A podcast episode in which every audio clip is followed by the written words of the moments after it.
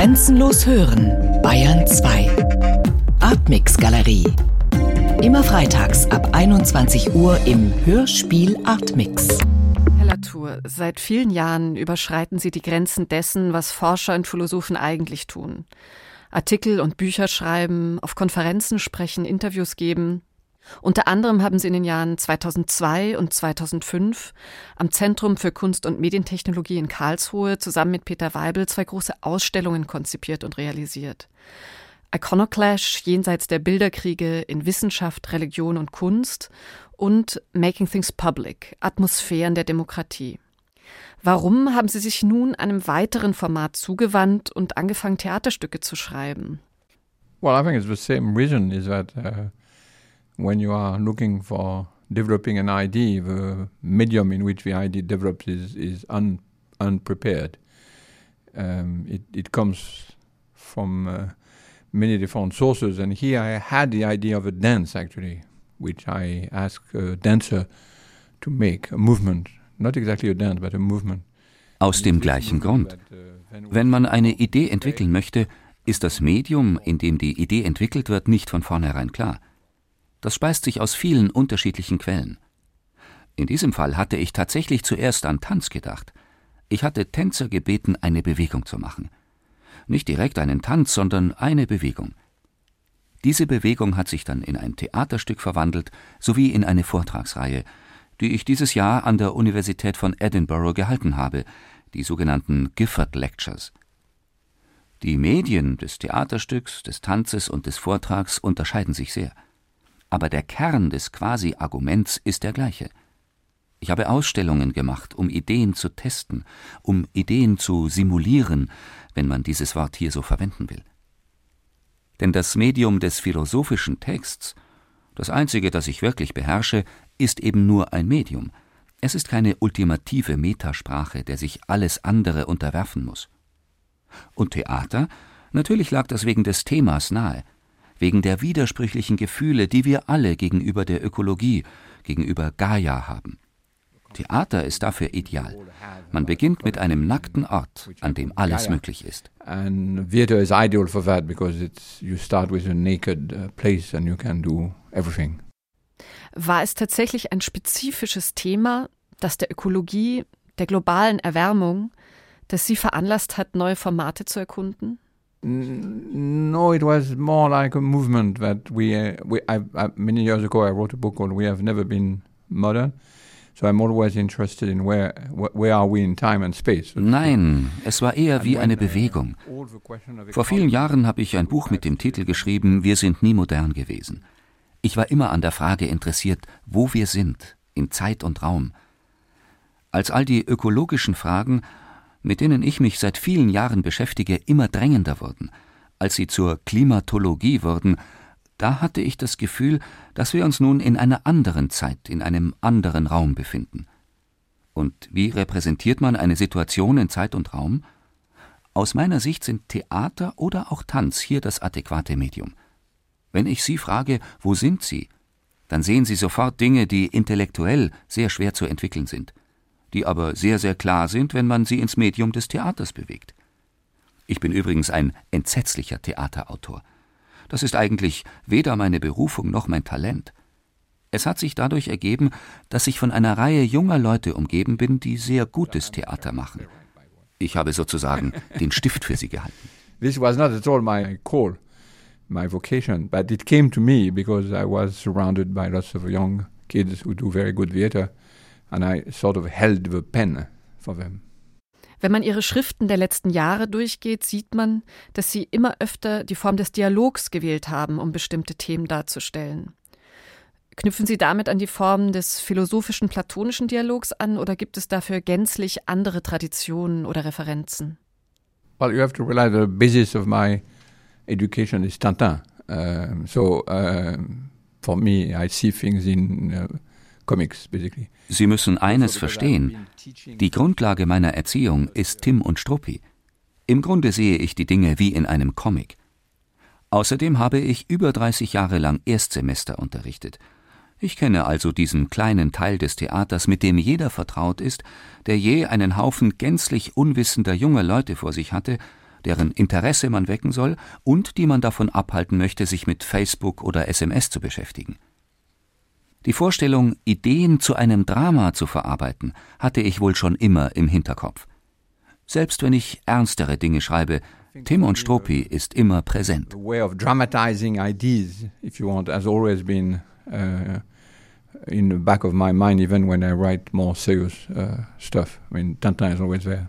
Im Zentrum des Stücks steht die Ungewissheit. Das heißt, die Konfrontation mit dem Fehlen von sicherem Wissen und der Notwendigkeit, dennoch zu handeln. Soll Kosmokoloss uns lehren, wie wir mit der Ungewissheit umgehen können, oder lehnen Sie die Idee der Unterweisung völlig ab? Das Stück legt durchaus die Assoziation mit einem Prinzip der französischen Klassik des 17. Jahrhunderts nahe, das ein Theaterstück gefallen und unterweisen soll. Well, I'm not sure because in the case of a of a ecological crisis, which we, we try, I try to put on the on the stage. It's very difficult to instruct. Ich bin mir da nicht sicher. Denn im Hinblick auf die ökologische Krise, die ich auf die Bühne zu bringen versucht habe, ist es sehr schwierig, jemanden zu unterweisen. Denn wir verfügen über diese Kenntnisse. Wir sind bereits gut unterrichtet. Aber wir haben kein Wahrnehmungs- und Empfindungsvermögen, um diese Kenntnisse zu absorbieren. Ich glaube nicht, dass es noch irgendjemanden gibt, der nicht weiß, dass das Klima durch menschliches Handeln beeinflusst wird.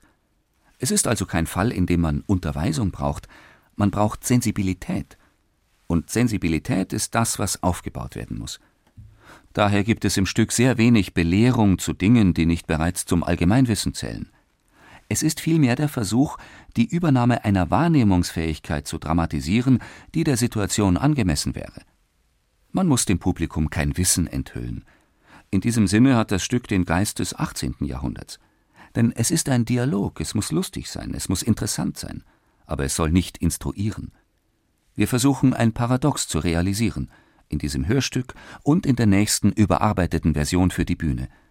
Was uns interessiert, ist die Frage, warum haben wir die notwendige Wahrnehmungs- und Empfindungsfähigkeit nicht? Die Lösung ist das Theater, denn dort kann man all die Widersprüche auf die Bühne bringen, die in den anderen Medien überspielt und unter den Teppich gekehrt werden, eben weil man annimmt, dass wir bereits alles wissen. Tatsache ist, dass wir wissen, aber nicht handeln. And then the solution is theater, because there you can put on stage all the contradiction which are usually papered down, paper over uh, in other medium, where you try to sneak them under the carpet, so to speak, uh, precisely because you are supposed to know. But here the fact is that we know and do nothing. Gibt es denn für das Thema der Ökologie überhaupt eine Öffentlichkeit? Oder ist das Stück als Versuch zu sehen, eine derartige Öffentlichkeit zu erzeugen?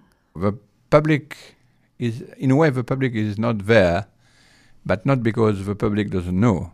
The public is not there because the public doesn't know what to do, or even there doesn't know what to feel. In gewisser Hinsicht ist die Öffentlichkeit nicht da, aber nicht deshalb, weil sie nicht Bescheid weiß oder weil sie nicht wüsste, was zu tun wäre. Die Öffentlichkeit weiß nicht, was sie fühlen soll. Was bedeutet es, den Planeten zu fühlen? Darin haben wir keine Erfahrung. Wie fühlt sich ein Planet an, von dem wir geglaubt haben, er sei der Rahmen unseres Handelns, der jedoch nun selbst eine aktive Entität geworden ist? Oder soll ich sagen, sie? Hier beginnt es schon. Ist es ein Es, eine Sie, ein Er? Wir wissen es nicht. Nichts von dem geistigen Rüstzeug, das wir hatten, als wir noch im Holozän lebten, ist jetzt noch hilfreich. Wenn wir nun im Anthropozän leben, das ist der Name der erdgeschichtlichen Periode, in der wir uns vermutlich befinden, wie fühlt sich das an? Wie verorten wir uns in Raum und Zeit? Die Öffentlichkeit existiert also nur in einer abstrakten Form. Wir alle sind vom Klimawandel betroffen. Tatsächlich jedoch existiert die Öffentlichkeit nicht, da eine Öffentlichkeit ein Wahrnehmungs- und Empfindungsvermögen teilen würde und ein Verständnis dessen, was es bedeutet, sich auf einem Stück Erdboden zu befinden, das mit einem bestimmten Ort verbunden ist. Das aber fehlt uns. Ich glaube, das Theater ist ein wirkungsvolles Medium, da es so leicht ist. Auf der Bühne kann man so viele unterschiedliche Dinge erproben. Es ist eine gute Art, um etwas zu testen. Wie in einer Ausstellung simuliert man eine Situation, die nicht existiert, aber existieren könnte, in der es jene Wahrnehmungs- und Empfindungsfähigkeit gibt. Man versucht die Öffentlichkeit, in diesem Fall das Publikum des Theaterstücks bzw. des Hörspiels, an dieser Sensibilität teilhaben zu lassen. A situation which doesn't exist but could exist, where there would be a sensitivity, and that you try to, to get the, the, the public, which is in that case the audience, to the, to the play, or the audience to the, to the radio play, uh, to share this sensitivity. Well, a play is not made to produce a political public. Ein Theaterstück ist nicht dafür da, eine politische Öffentlichkeit zu erzeugen, obwohl es natürlich viele Verbindungen zwischen Theater und Demokratie gab. Was man auf der Bühne sieht oder im Radio hört, ist eine Simulation. Das Publikum wird zur Öffentlichkeit durch das Gefühl, das es durch das Stück vermittelt bekommt. Es ist eine Simulation dessen, was die Menschen möglicherweise tun könnten, würden sie politisch werden. Die Verbindung ist indirekt.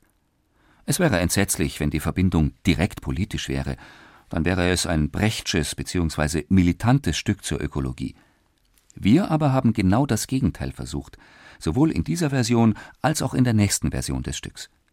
Wenn es keine politische Öffentlichkeit für die ökologische Frage gibt, dann deshalb, weil wir die Konflikte, die wir in uns und untereinander haben, nie wirklich artikulieren. Was ich an dem Stück so interessant fand, war die Möglichkeit, in einer Stunde so viele Konflikte wie möglich anzuhäufen. Nicht um den Leuten Lebensberatung anzubieten oder sie zu belehren, nicht um sie dazu zu bringen, ihre Haltung zu verschärfen oder sie in Wut zu versetzen, sondern um auf der Bühne all die Verwerfungen und Konfliktlinien zu zeigen, die sie in sich haben. Nur wenige Menschen sind wirklich Klimaskeptiker, aber letztlich tun sie eigentlich nichts. Das ist, was ich Klimaquietismus nenne, eine seltsame Haltung. Man muss das auf der Bühne betrachten, um sich selbst darin repräsentiert zu sehen. Das ist eine sehr einfache, sehr alte und wahrscheinlich sehr naive Idee davon, was Kunst bewirken kann. Aber ich bin ein sehr naiver Theaterautor. Es geht also nicht um die Erschaffung einer politischen Öffentlichkeit. Es ist die Simulation einer Öffentlichkeit durch das Theater. I mean, it's a very simple, very old and probably very naive idea of what art can do. But I'm a very naive uh, playwright. so it's not the creation of a political public, it's the simulation through the theater of a public. Im neunten Akt von Kosmokoloss nehmen sie das Publikum mit ins Labor der Wissenschaft und zeigen die Produktion wissenschaftlicher Fakten. Sie zeigen, wie Informationen gesammelt, verarbeitet und kommuniziert werden. Als Wissenschaftsphilosoph haben sie oft über das Théâtre de la Preuve, das Theater des Beweises geschrieben und gesprochen. Warum ist die Inszenierung, die Dramatisierung so wichtig für die Wissenschaft? Gibt es eine Wissenschaft ohne Dramatisierung? No, it, it's because um, a good proof is one which is dramatic. And dramatizing proof is what good scientists do. Nein, uh, denn ein guter Beweis ist dramatisch. Und die Dramatisierung eines Beweises ist, was gute Wissenschaftler tun.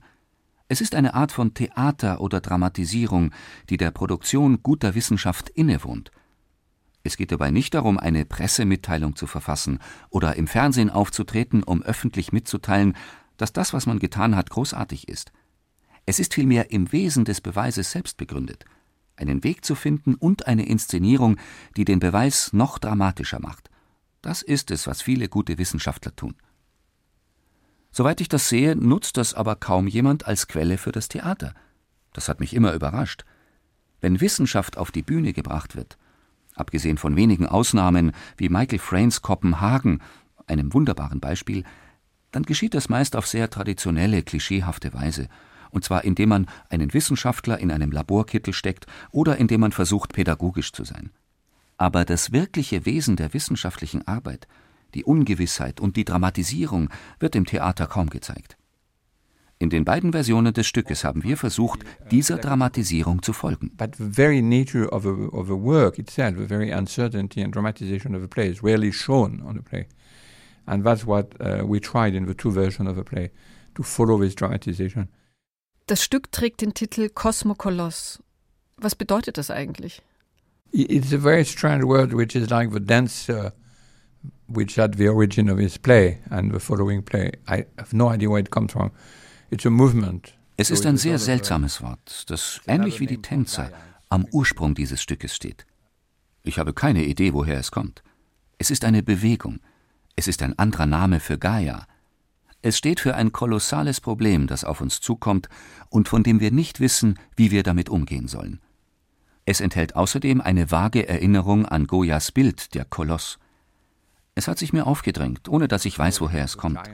Es gibt leider keine Genealogie dieses Wortes.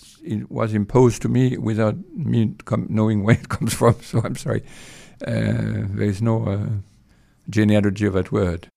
Warum haben Sie sich dafür entschieden, fiktionale Figuren aus der Bibel und der Literatur wie Noah und Frankenstein außerdem historische Persönlichkeiten wie Mary Shelley und lebende Personen wie James Lovelock oder Frank Luntz aufeinandertreffen zu lassen. Was waren Ihre Überlegungen zu dieser Verknüpfung von Religion, Mythos, Literatur, Geschichte und Gegenwart?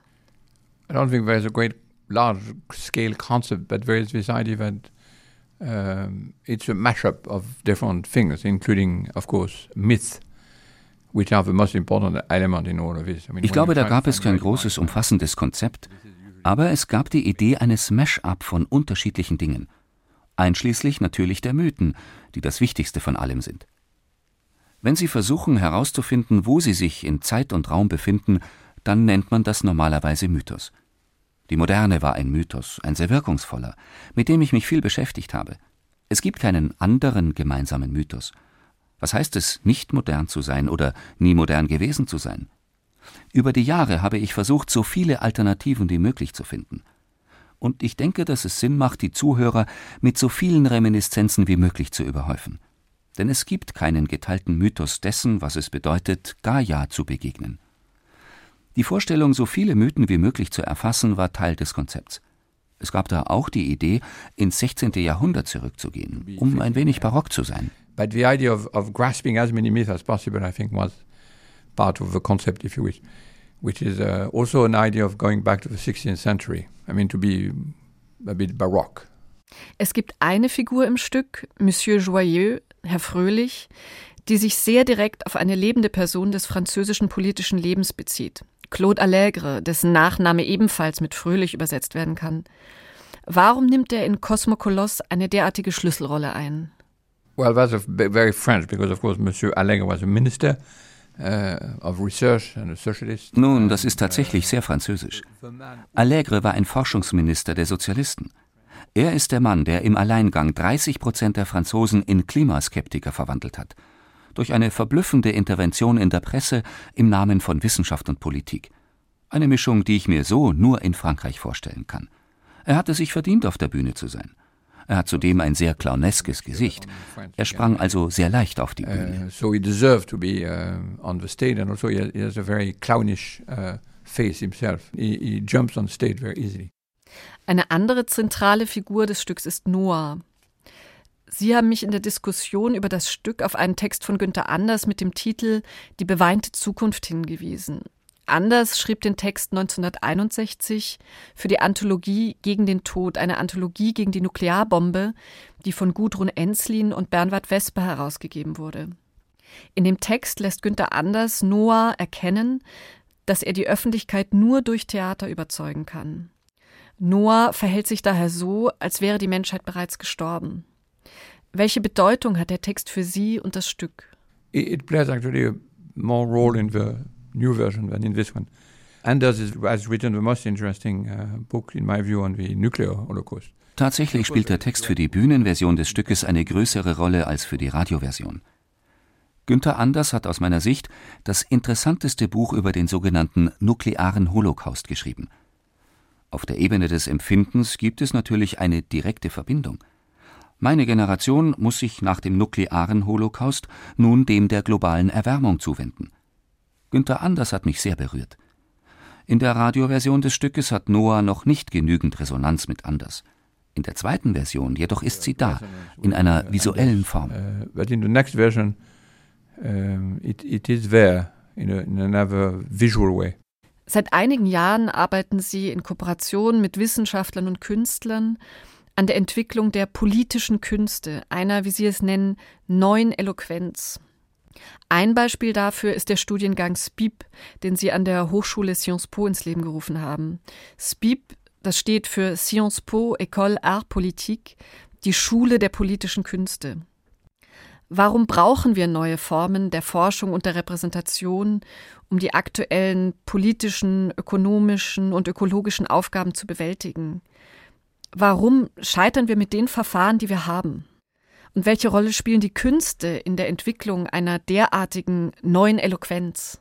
Well, I think I have a very operational um, relation with all these arts. Is that uh, I ask them to renew the format with which we raise all these questions in sociology, economics, um, political science and so on. Ich glaube, dass ich eine ziemlich funktionelle Beziehung zu den Künsten habe.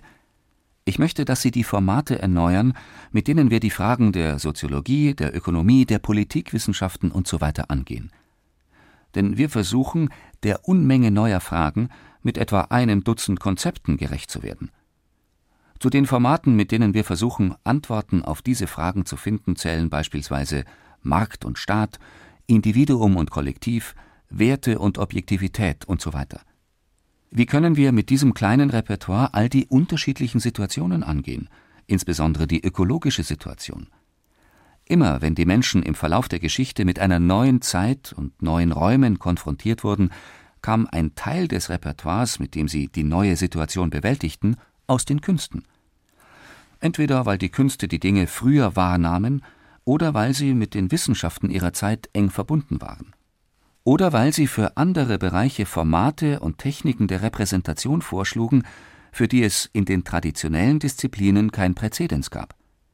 Es ist also eine sehr naive Art zu sagen, wenn wir in einer Zivilisation sind, sollten alle Medien und Techniken stärker zusammenwirken, denn einzeln können sie die aktuelle Situation nicht erfassen.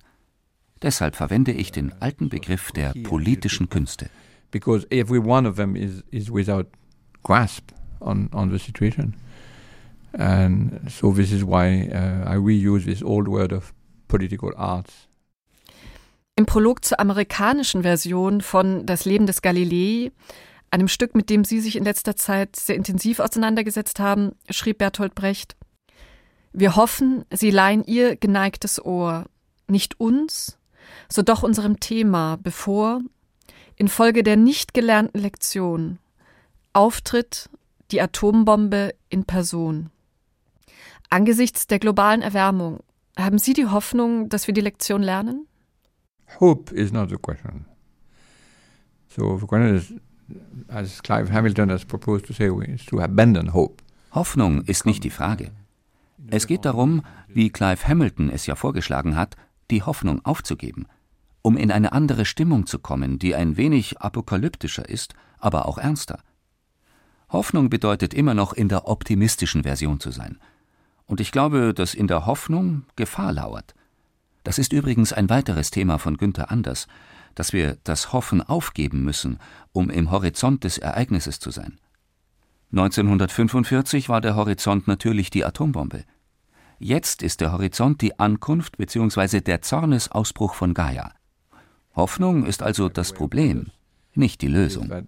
You have to abandon the situation of hopefulness in order to be in the in the horizon of the event. In this case, of course, in the 1945 of uh, the atomic bomb, and now in the horizon of the arrival or eruption of Gaia.